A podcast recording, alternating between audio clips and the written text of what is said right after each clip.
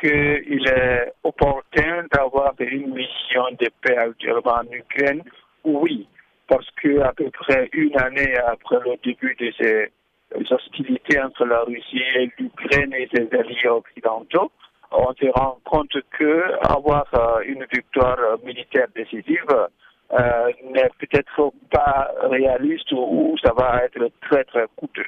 Donc je pense que c'est tout à fait opportun d'avoir euh, une médiation pour essayer de mettre fin à ces conflits. Est-ce que l'engagement africain opportun aussi oui, pourquoi pas. L'Afrique fait partie de la communauté internationale et il y a eu dans le passé aussi des initiatives africaines abouties ou non, comme il y a eu aussi des initiatives d'autres pays, d'autres contrées qui n'ont pas abouti. J'aimerais également votre avis sur le contenu même de cette mission africaine, les propositions euh, des pays africains qui se résument en dix points parmi lesquels euh, une désescalade des deux côtés, la reconnaissance de la souveraineté des pays tels que reconnus par l'ONU, les garanties de sécurité pour toutes les parties, entre autres. Euh, selon les déclarations des deux pays concernés, l'Ukraine et la Russie, à la suite de cette mission, est-ce qu'on peut affirmer que ce message des pays africains a été reçu par les deux parties?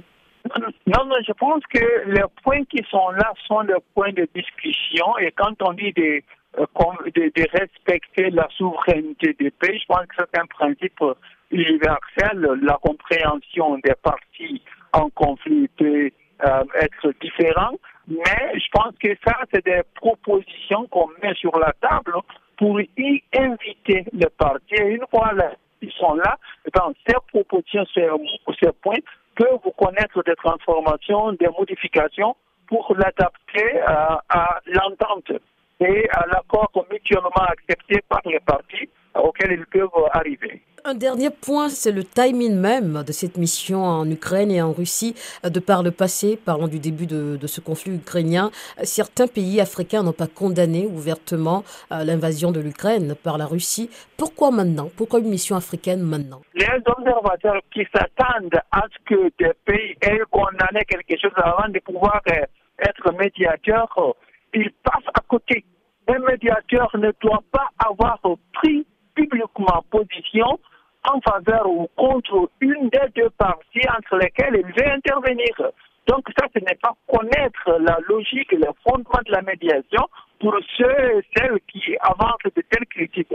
Le fait que les, les pays africains n'ont pas pris position les met dans une bonne position justement de faire la médiation.